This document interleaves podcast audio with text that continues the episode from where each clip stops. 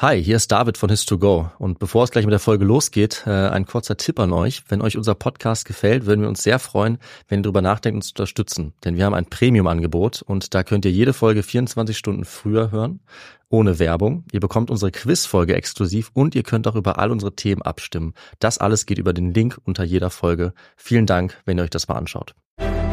Ich bin ein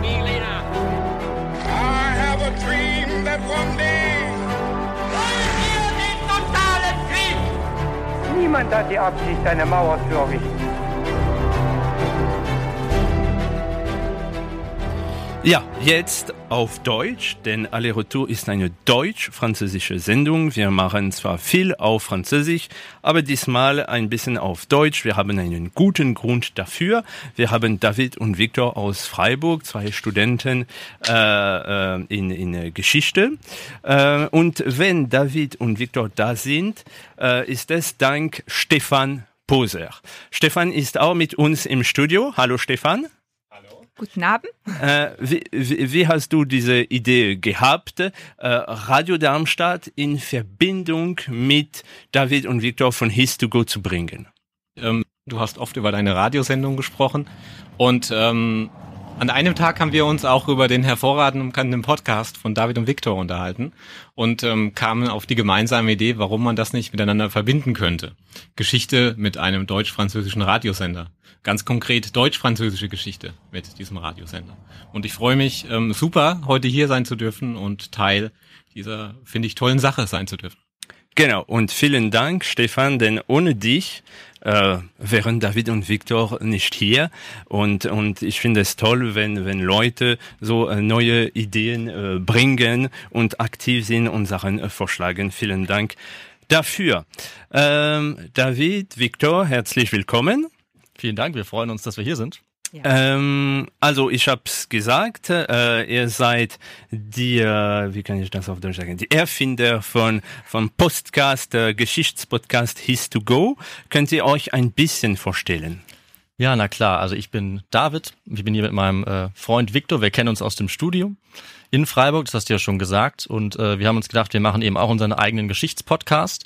Und ich äh, kann ja kurz sagen, wie wir dabei einmal vorgehen. Ja, also wie unser Aufbau aussieht bei so einem Podcast.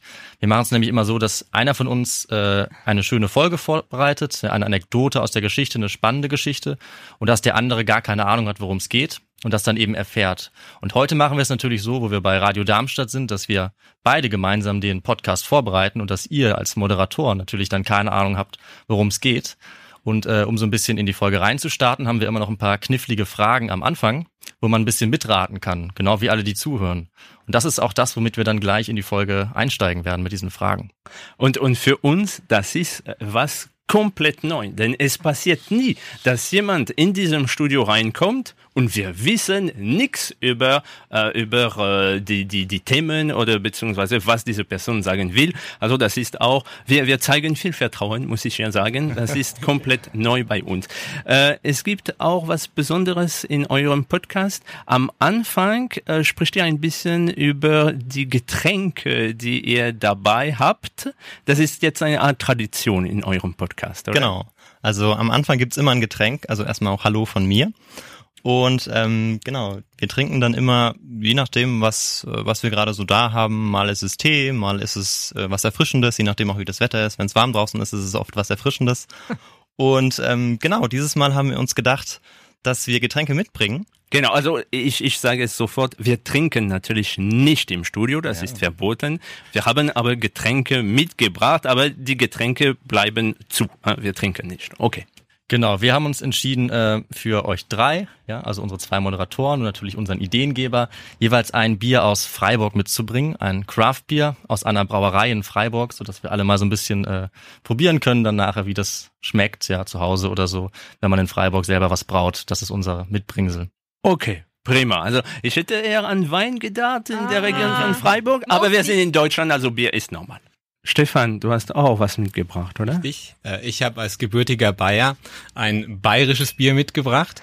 Äh, das kommt aus der Region Aschaffenburg und passend äh, zu dem Geschichtspodcast ist es auch ein geschichtsträchtiges Bier, Ah. das der Anekdote nach ähm, zuerst zum 30-jährigen Krieg gebraut wurde, dem damaligen Schwedenkönig. Ähm, Gustav Adolf, jetzt habe ich den Namen. Ähm, ja, so die Anekdote und das Bier habe ich dabei. Prima. Und ich habe auch was mitgebracht. Stefan, du hast das irgendwo in. Äh, ah, okay. Ähm, das ist hier hinter mir. Äh, das ist Apfelwein, natürlich. Also wir sind nicht so weit entfernt von Frankfurt und Apfelwein ist da die Spezialität schlechthin. Okay, na dann, also jetzt, äh, jetzt äh, ein bisschen Musik, beziehungsweise die Intro vom Podcast His to Go und dann geht's los. Ja, David, vor zwei Tagen war ich auf einem ziemlich wilden Geburtstag. Und zum Glück gab es daneben so einer orangenen Alkohol-Mischgetränk-Bowl, könnte man sagen, noch alkoholfreie Getränke. Und unter anderem gab es da auch einen selbstgemachten Eistee mit frischer Minze, schön zubereitet und das hat mich natürlich direkt an unseren Getränkefetisch erinnert in unserem Podcast. Für den ist unser Podcast eben auch bekannt und ich glaube, wenn ich darüber nachdenke, haben wir wahrscheinlich sehr, sehr, sehr viele verschiedene Getränke uns mittlerweile genehmigt, also 150 Folgen, 300 Getränke. Ich komme überhaupt nicht mehr mit. Stimmt, ja. Ja, ist total krass. Und mich würde ja schon mal interessieren, was wir so am häufigsten getrunken haben. Aber na, in letzter Zeit bin ich ja viel mit meinem Rennrad auch unterwegs, wie du ja weißt, an meinem Vintage-Ding. Da schraube ich äh, ja auch relativ viel rum und endlich kann ich damit auch wieder Touren fahren. Und bei der ersten Tour, da hatte ich nur Wasser dabei und irgendwie war ich gegen Ende ziemlich platt. Also wirklich, also meine Beine waren dann so schwer. Und dann habe ich mir gedacht, ich muss mir jetzt was Elektrolytehaltiges in die Trinkflasche mischen und hab's mit dem Pulver von Holy probiert. Und das hat echt richtig was gebracht. Also das muss man jetzt echt glauben. Und ähm, das war außerdem noch richtig lecker. Holy Lemon Hydration war das und da ist eben ordentlich Elektrolyte und Mineralstoffe drin und ich glaube, du als Sportler weißt ganz genau, was ich meine. Ich habe dann dummerweise das Pulver auch noch mit meinem Kumpel geteilt. Ich hätte wahrscheinlich eher noch mehr gebraucht. Kann ich verstehen, das ist ähnlich bei mir. Ich hasse es nämlich, dehydriert zu sein. Viele Leute wissen gar nicht, dass sie dehydriert unterwegs sind. Ich sage Stopp, mit der Dehydration. Und zwar egal ob beim Sport oder bei normaler Arbeit. Also ich mache auch gern Fitnessstudio oder Joggen, aber eben auch, wenn ich vorm PC sitze. Wasser ist natürlich wichtig. Es ist aber auch richtig gut, wenn man ein wirklich schmackhaftes Getränk hat. Das eben dann auch, wenn man Sport macht, am besten Elektrolyte zum Beispiel enthält. Aber auch, wenn ich arbeite, finde ich es gut, wenn es schmeckt und ich nicht nur Wasser trinken muss.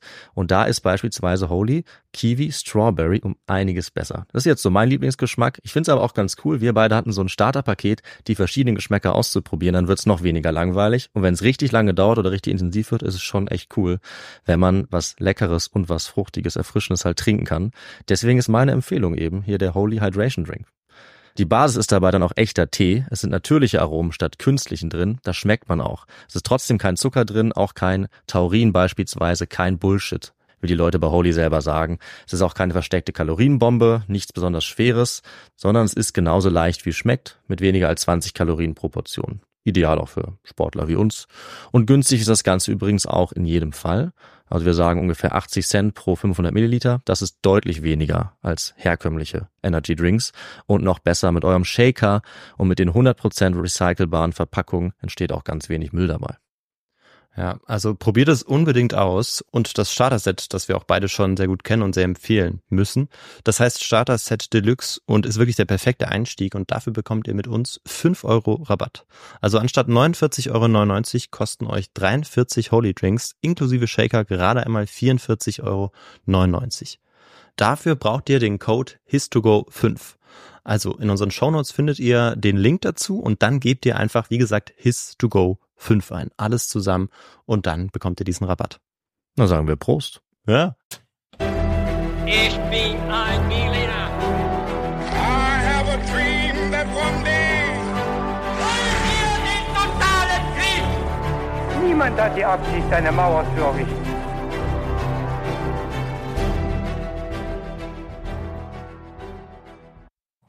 Gut, dann übernehme ich ab jetzt. Wir steigen, äh, wie wir es gewohnt sind, mit unseren Fragen ein. Jetzt habe ich für euch beide unsere erste Frage mitgebracht. Und nämlich ist das, was glaubt ihr war im 18. Jahrhundert ein Grund dafür, in einen Geheimbund einzutreten?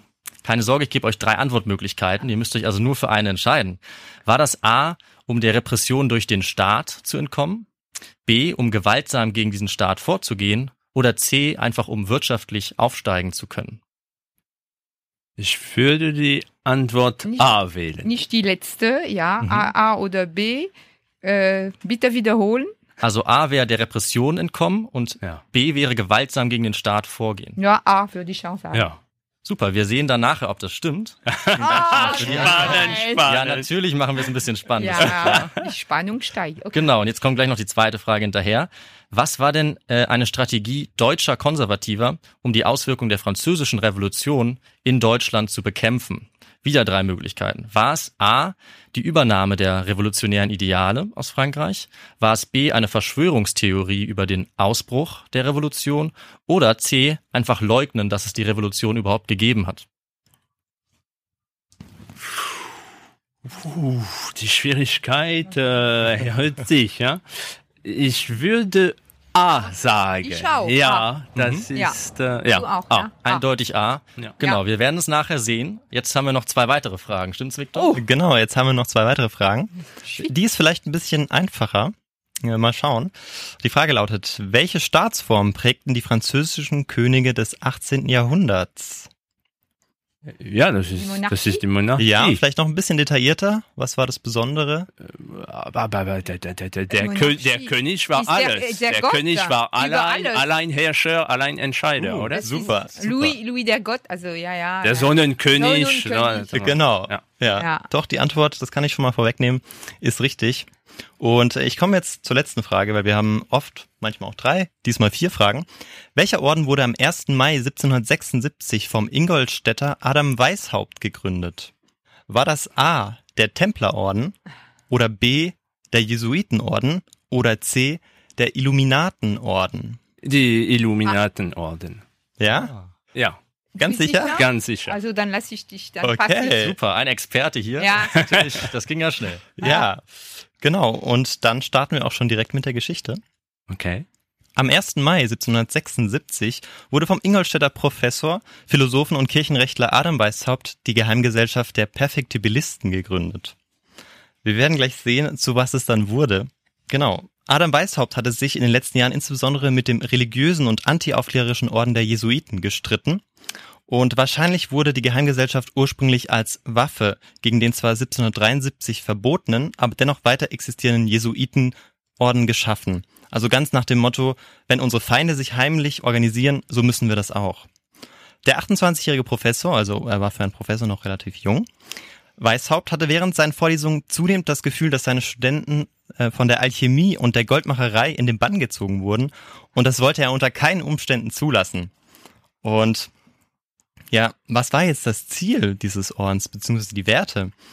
Naja, dieser Orden war ganz der Aufklärung verpflichtet und wollte die politischen Barrieren durchbrechen, um ein freiheitliches Leben zu ermöglichen. Und es ging dabei nicht nur um die Bildung im Sinne der Vermittlung von Wissen oder die reine Vernunft, ähm, sondern es ging dabei um die Bildung des Herzens, also um die Sittlichkeit. Und hierfür galt es, Studenten anzuwerben, so Weishaupt, ähm, und eine geheime Weisheitsschule zu gründen. Und man wollte außerdem auch aus der verdorbenen absolutistischen Ständegesellschaft aussteigen, um in einen streng geheimen, das ist wichtig, dass es geheim ist, das werden wir auch noch später erfahren, und privaten Freiraum eine bessere Gesellschaft, die sie in der Öffentlichkeit eben vermissten, ausüben zu können. Und 1777, nachdem Weishaupt neue Mitglieder gewonnen hatte, wurde eine Versammlung einberufen, in der der Name des Ordens neu verhandelt werden sollte.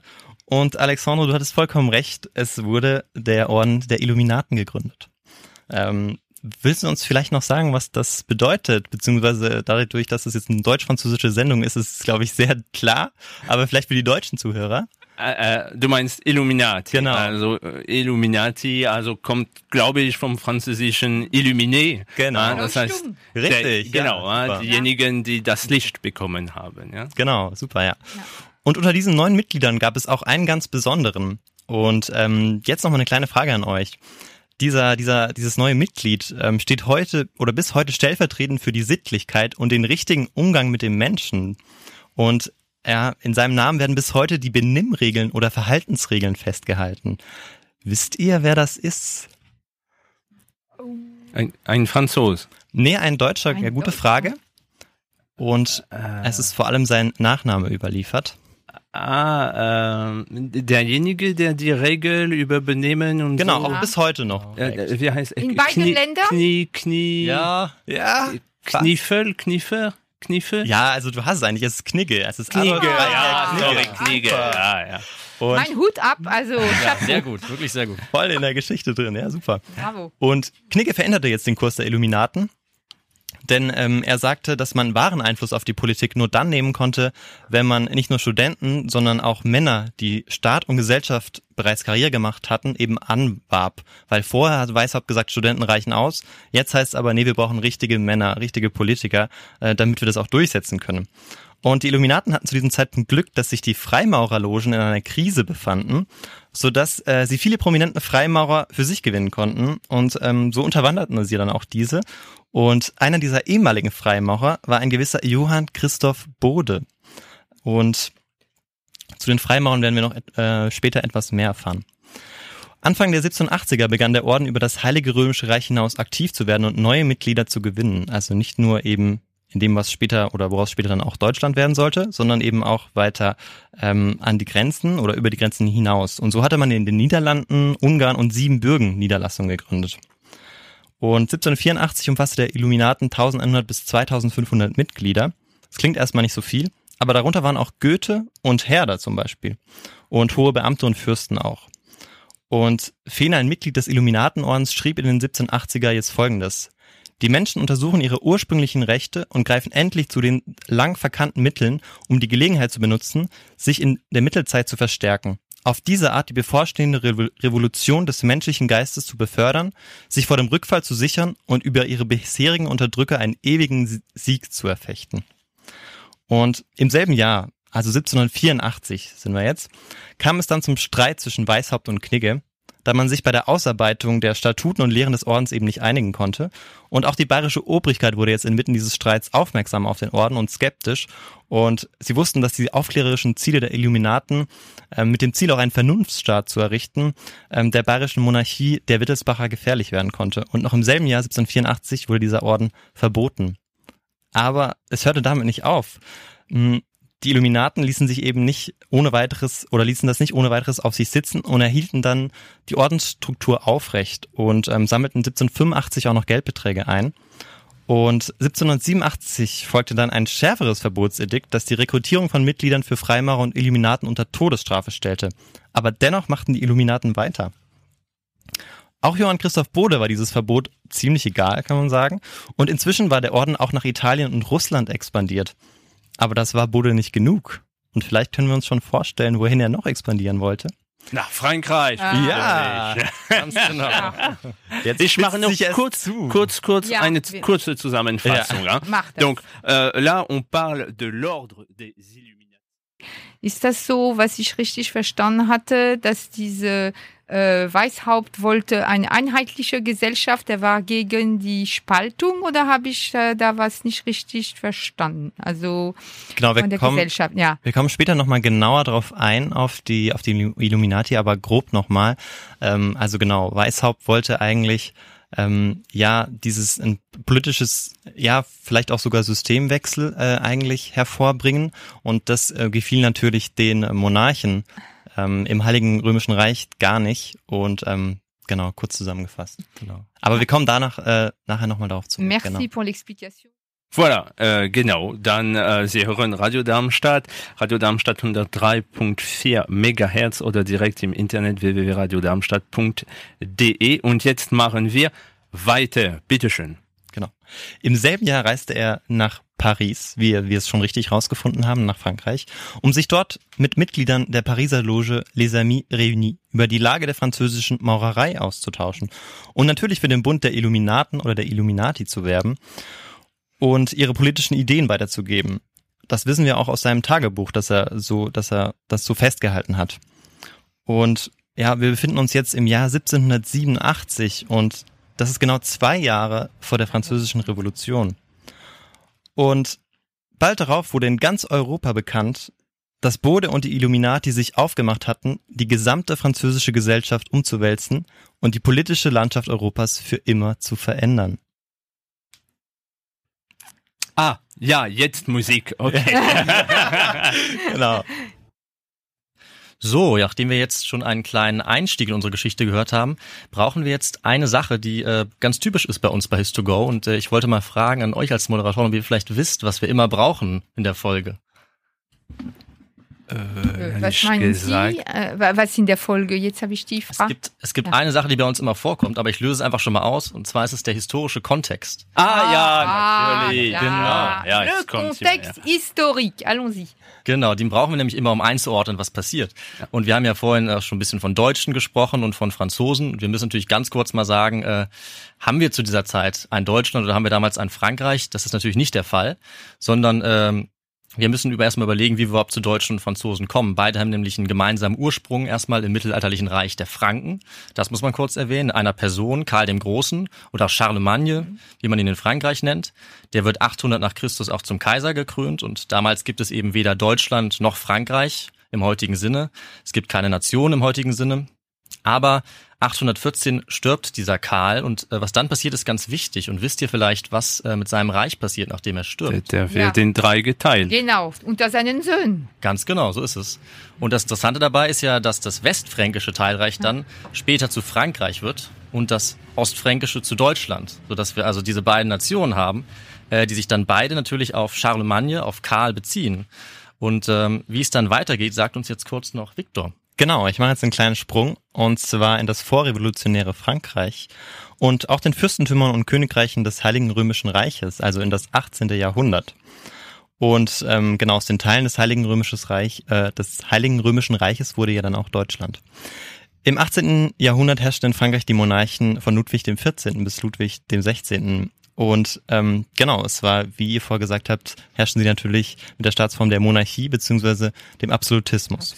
Und Mitte des 18. Jahrhunderts wurde Paris der Mittelpunkt der intellektuellen Diskussion in Europa, bei denen die Aufklärer zu einem Wandel des politischen Bewusstseins beitrugen und vor allem im Bürgertum auch Rückhalt fanden. Und naja, was heißt es jetzt konkret? Also da würde ich nur ganz kurz zwei Beispiele nennen.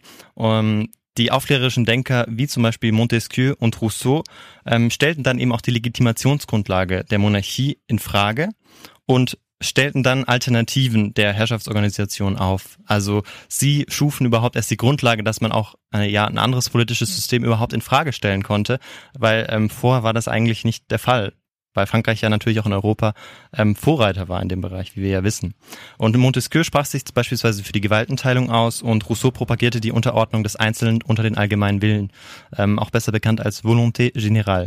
Und natürlich die Forderung nach einer Demokratie war ganz groß geschrieben. Und das absolutistische Frankreich kannte ähm, aber auch andere Probleme, nämlich hatten sie große Finanznöte, unter anderem auch, ähm, weil sie sich äh, in einem, auf einem anderen Teil der Welt ähm, ja umschlugen, und zwar in, in Nordamerika im äh, Unabhängigkeitskrieg ähm, der amerikanischen Kolonisten gegen das britische Mutterland. Und auch die Privilegierten blockierten jetzt die Reformen, also der Klerus und der Adel, denn äh, sie profitierten von den aktuellen, beispielsweise von dem Steuersystem. Und ähm, genau der dritte Stand, also freie Bauern und Bürger, die damals rund 98 Prozent der Gesellschaft ausmachten, die trugen eigentlich einen größten Teil der Steuerlast ähm, und ja, das konnte dann auch nicht gut gehen. Und jetzt kurz gesagt, das aufklärerische Denken und ähm, ihre Politisierung, die Finanznöte als Dauerproblem und die Reformblockade der Privilegierten führten dann ähm, zu einem Problem auch für die Monarchie natürlich. Und ja, wie sieht es jetzt im 18. Jahrhundert im Heiligen Römischen Reich aus? Vielleicht dazu ganz kurz. Alexandre hat das vor auf Französisch schon, sehr richtig gesagt. Das Heilige Römische Reich war kein einheitlicher Staat, sondern vielmehr ein Flickenteppich, so muss man sich das vorstellen, der aus unterschiedlichen Königreichen und Fürstentümern bestand. Und diese Staaten waren auch weitestgehend politisch unabhängig. Und insbesondere gegen Ende des 18. Jahrhunderts war das Heilige Römische Reich vom Dualismus zwischen Preußen und Österreich dann auch gekennzeichnet. Und genau, viel mehr möchte ich jetzt ähm, dazu eigentlich auch gar nicht sagen. Und wir wissen jetzt, wie es aussah in Frankreich und dem Staatenbund, also dem Heiligen Römischen Reich, der später dann auch teilweise zu Deutschland werden sollte. Und jetzt ist noch die Frage im historischen Kontext, wie stand es denn die Geheimorden im 18. Jahrhundert und zur Zeit der Aufklärung? Und da übernehme ich jetzt wieder und äh, sage kurz was zu unserem Kontext Aufklärung und V- Geheim. Vielleicht, bevor du weitermachst, wir machen eine kurze Zusammenfassung auf natürlich auch. Französisch. Dann haben wir jetzt also geklärt und auch nochmal auf Französisch sehr gut zusammengefasst, äh, was für eine Zeit wir haben, wirklich im 18. Jahrhundert während der Aufklärung. Und da tauchen jetzt auf einmal diese Geheimbünde auf wie die Illuminati. Und auch dazu sage ich kurz nochmal was, damit wir das ein bisschen besser einordnen können. Wir haben jetzt gesehen, Europa steckt in den Jahren vor der Französischen Revolution noch fest in den klassischen Strukturen feudaler absolutistischer Herrschaft. Und in den deutschen Gebieten sind die Zustände wirklich absolut feudal. Sie sind wirtschaftlich total unterentwickelt. Sie sind von der Landwirtschaft geprägt. Die Mehrheit der Menschen arbeitet und lebt auch auf dem Land. Und in Frankreich und England ist es ein bisschen anders. Da gibt es auch schon erste Manufakturen, erste Fabriken. Und das ist in Deutschland allerdings noch nicht so. Etwas anders sieht es nur in den Städten aus. Dort gibt es das Bürgertum schon und äh, dort werden die Leute auch selbstbewusster und der Einfluss der Aufklärung wächst dort. Und ja, unter diesen aufklärerischen Milieus in diesen, in diesen Zeiten bilden sich dann Geheimgesellschaften, wie zum Beispiel die Illuminaten, und bekommen dann auch einen festen Platz in der Aufklärung.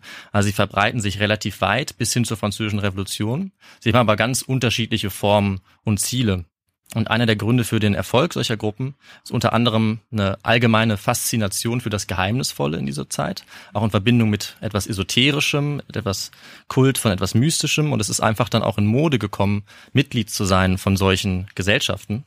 Und das hatte unter anderem auch den Vorteil, dass man so der Unterdrückung durch den absolutistischen Staat entkommen konnte, wenn man so im Geheim war, weil die Herrschenden hatten es natürlich nicht gern gesehen, wenn Leute, die sich aufklären wollten gegen ihr System, ja, um die herrschende Ordnung äh, zu ändern, dann haben sie natürlich versucht, das irgendwie zu unterdrücken. Und deswegen gab es dann eben äh, die Idee, das einfach im Verborgenen stattfinden zu lassen, wie es dann diese Geheimbünde auch gemacht haben.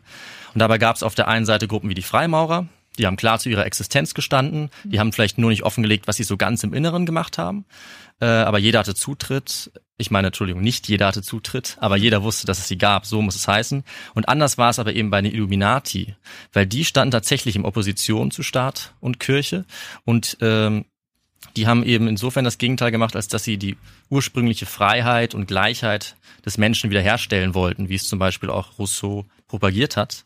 Aber wichtig dabei ist, erreichen wollten sie das nicht durch Gewalt, sondern eher durch eine stillschweigende Übernahme des Staates, indem sie es schaffen, dass die richtigen Personen in ihrem Sinne am Hebel äh, der Macht sitzen und die Entscheidung treffen können, auch Regierungen beeinflussen können.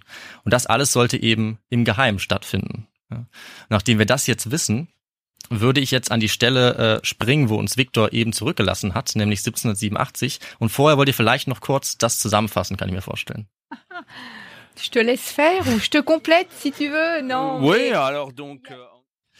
Und wir haben ja von Victor gerade gehört, dass jetzt der Illuminat Bode nach Paris gereist war, zwei Jahre vor dem Ausbruch der Französischen Revolution, also 1787. Und was er dort gemacht hat, naja, also einmal gibt's ja den Eintrag in seinem Tagebuch, wo er einfach schreibt, er hat sich in langen Gesprächen mit den Mitgliedern der Pariser Freimaurer über die Lage dort informiert, wie es der französischen Maurerei geht. Und er hat eben neue Mitglieder angeworben für seinen eigenen Orden, jetzt die Illuminaten. Und das war's dann allerdings auch schon nach diesem Tagebuch. Oder müssen wir uns jetzt fragen und haben sich die Zeitgenossen gefragt, war es das vielleicht doch noch nicht ganz? Hat er vielleicht noch ein bisschen mehr gemacht? Ja. Und wir sind jetzt eben in einer Zeit von politischen Umbrüchen und es ist äh, häufiger mal so in der Geschichte, dass da die verrücktesten Theorien entstehen, um solche komplexen, ja, verwirrenden Entwicklungen zu erklären. Und eine der bizarrsten Theorien kommt jetzt bei einem der gewaltigsten Umbrüche auf, nämlich, dass die französische Revolution von den deutschen Illuminaten ausgelöst wurde dass sie dafür verantwortlich waren. Alors là, on traduit tout de suite, parce qu'on a une révélation, messieurs, dames. Bon. Pareil, bon, Bon. ok. Bitte schön weiter. Allez-y. On vous écoute, nous sommes curieux. Wie kam es also dazu? Das müssen wir jetzt natürlich irgendwie rausfinden. Also erstmal ist es so, in den Jahren 1798, 99, also sind wir jetzt schon wieder zehn Jahre nach, hinten, äh, nach vorne gesprungen, hat Abbé Augustin de Baruel in London die fünf Bände seiner Memoiren rausgebracht. Er hat die Geschichte der Jakobiner festgehalten aus der französischen Revolution und darin hat er versucht nachzuweisen, dass die französische Revolution das Ergebnis war einer dreifachen Verschwörung gleich. Also zum einen einer Verschwörung durch die Philosophen der Aufklärung, dann durch die Freimaurer und schließlich noch durch die bayerische Geheimgesellschaft der Illuminaten. Und angeblich haben die alle zusammengearbeitet, um dann die revolutionären Jakobiner zu gründen, ja, sie hervorzubringen. Und auf der anderen Seite, in Deutschland, da war es ganz ähnlich, denn der vielleicht berühmteste Verschwörungstheoretiker dieser Zeit, Leopold Alois Hoffmann, der hat das zusammengefasst, was dann in Paris geschehen sein soll, und er sagt folgendes. In einer jeden dieser also umgewandelten Innungen, er meint Logen, und vorzüglich in derjenigen du Contract Social, also der vornehmsten, entstand ein Komitee Politik, das ganz damit beschäftigt war, das Projekt einer allgemeinen Religions- und Staatsumwälzung zu realisieren. Das also sollten die äh, Illuminaten gemacht haben. Und aus unserer heutigen Sicht lächeln vielleicht die meisten über so eine Theorie. Aber im 19. Jahrhundert, sogar in der Politik, hat sie eine sehr große Rolle gespielt. Die Leute waren wirklich wahnsinnig verängstigt und äh, verrückt, nachdem sie von dieser Theorie gehört haben. Und äh, man kann wohl sagen, dass diese Theorie nicht weniger als eine der wichtigsten konservativen äh, Theorien und Diskurse dieser revolutionären Epoche war, damals am Ende des 18. Jahrhunderts. Und viele Leute, auch Intellektuelle, waren äh, dann auch überzeugt, dass die Illuminaten sich an der Revolution entscheidend beteiligt haben. Das ist zunächst vielleicht etwas komisch, ähm, denn die Ziele der Illuminaten waren ja, wie wir auch schon ein bisschen gehört haben, hauptsächlich aufklärerisch und moralpädagogisch und damit auch nicht ungewöhnlich für den Zeitgeist der Aufklärung.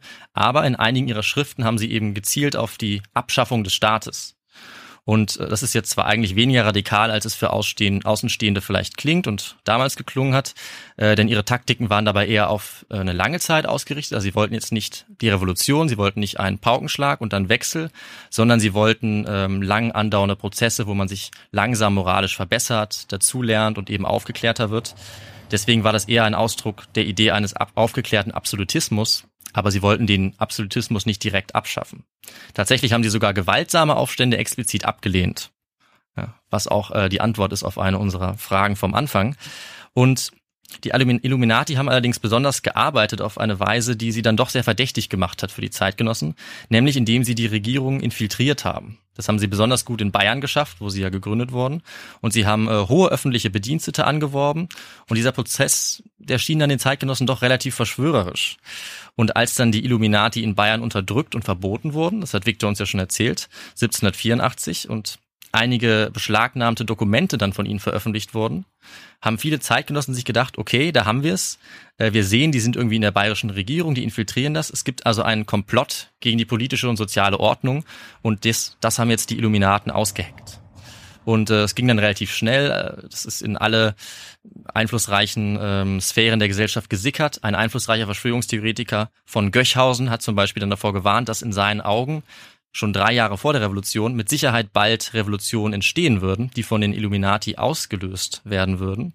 Und als dann natürlich 1789 tatsächlich die Revolution kam, nachdem man das vorher schon verbreitet hatte, war dann vor allem für die Konservativen, aber auch für ein paar Moderate total klar, das können eigentlich nur die Illuminati gewesen sein. Wir haben es ja vorher schon gehört. Das ging sogar so weit, dass der König von Preußen, Friedrich Wilhelm II., kurz nach der Revolution gesagt hat, die Illuminati sind jetzt eine Gefahr dafür, dass es in den gesamten deutschen Gebieten auch so eine Revolution geben wird, auch so einen Umbruch und äh, dass man dem eben dann irgendwie beikommen muss, dass man das irgendwie verhindern muss.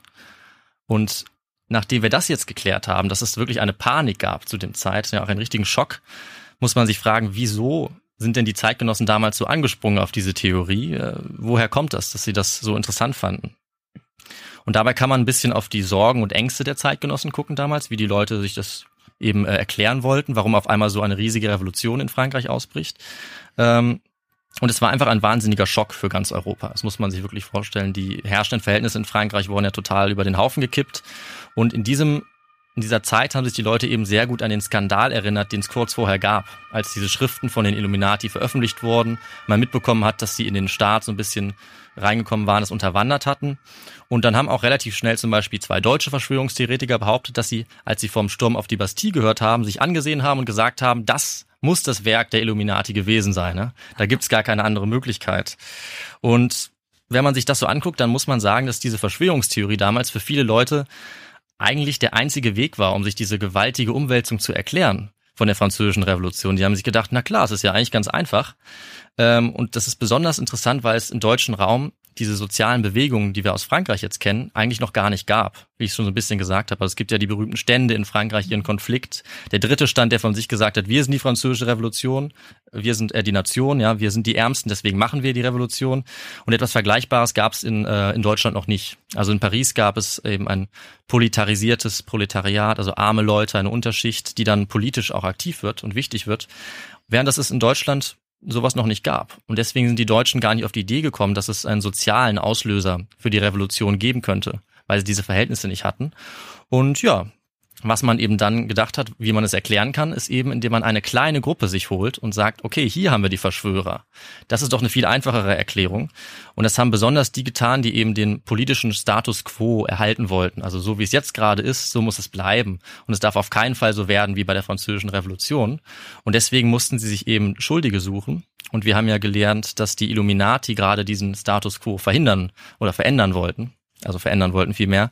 Und ähm, deswegen ist es einfacher gewesen für die Konservativen zu der Zeit, die eben äh, die Verhältnisse bewahren wollten, dass sie gesagt haben, wir haben ein großes Problem. Wir haben die französische Revolution und die darf auf keinen Fall zu uns kommen, weil sie eben unsere Ordnung bedroht, wie es ist, und uns geht's ja hier eigentlich ganz gut.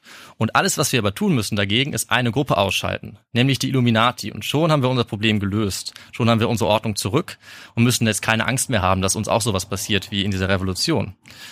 Genau, und das ist ähm, im Prinzip auch schon eine sehr gute Erklärung. Also es war einfach viel einfacher zu denken, dass es ausreicht, jetzt diese Gruppe auszuschalten, mit den Mitteln des Staates, ja sozusagen mit dem Polizeistaat, die zu unterdrücken.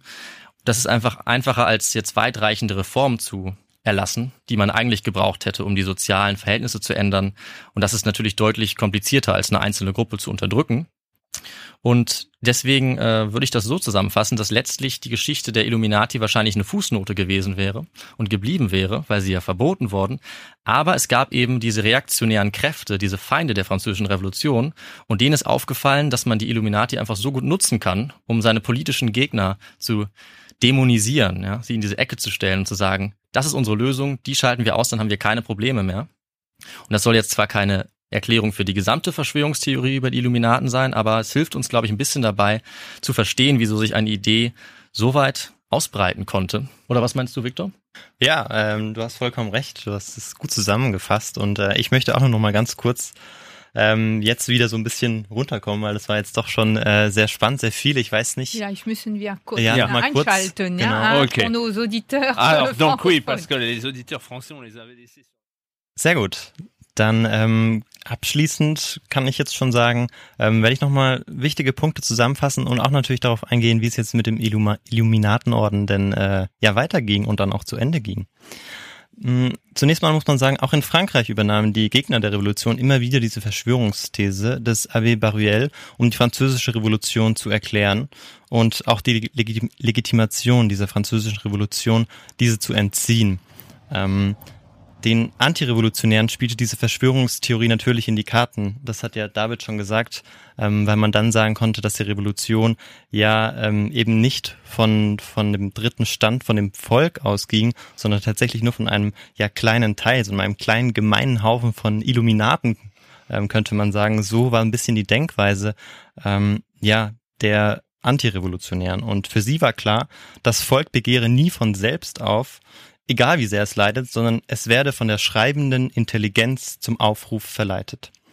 Und ja, vielleicht nochmal, wenn man den Bezug zu heute zieht, ähm, in Zeiten, in denen zunehmend auch Fake News verbreitet werden und Politik sich auf konstruierte Wahrheiten zum Teil stützt, ähm, merken wir ja eigentlich zunehmend, dass vor allem Bildung ähm, ein wichtiges Gegengewicht dazu ist, zu diesen Verschwörungstheorien.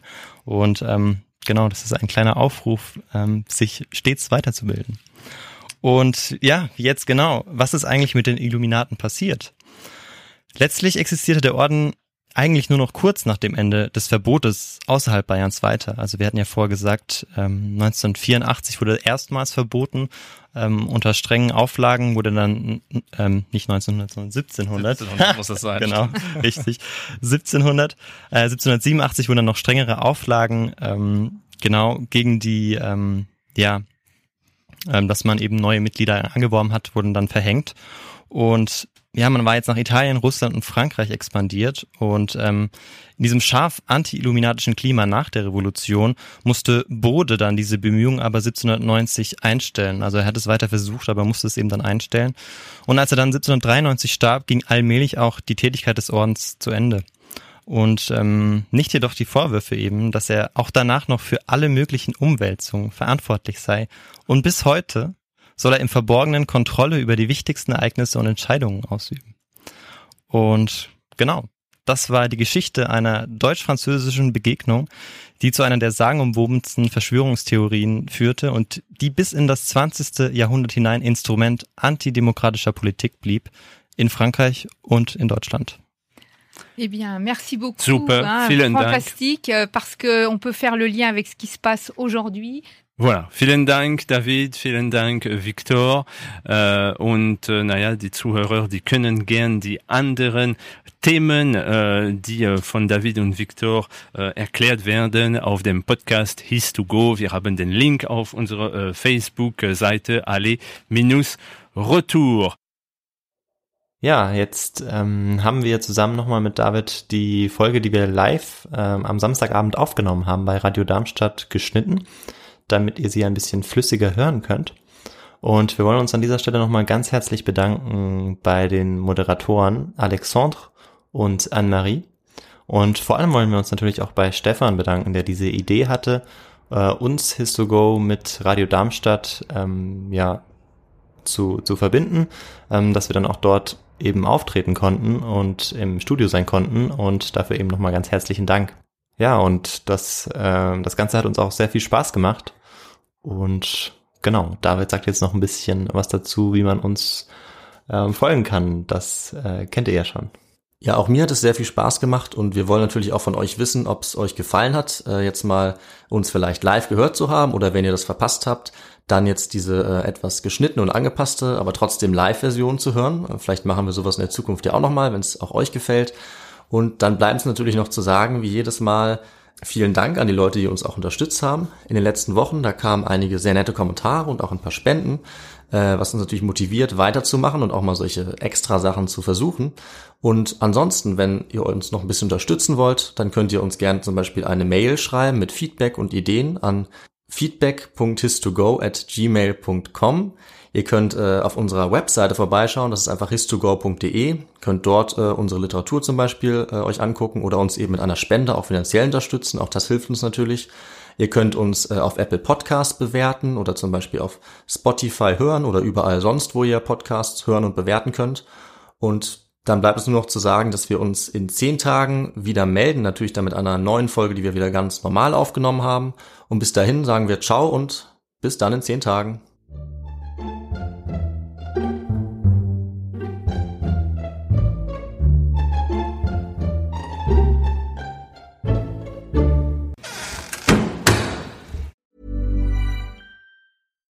Deserves the best, and there's no better place to shop for Mother's Day than Whole Foods Market. They're your destination for unbeatable savings, from premium gifts to show-stopping flowers and irresistible desserts. Start by saving 33% with Prime on all body care and candles. Then get a 15-stem bunch of tulips for just $9.99 each with Prime. Round out Mom's menu with festive rosé, irresistible berry chantilly cake, and more special treats. Come celebrate Mother's Day at Whole Foods Market.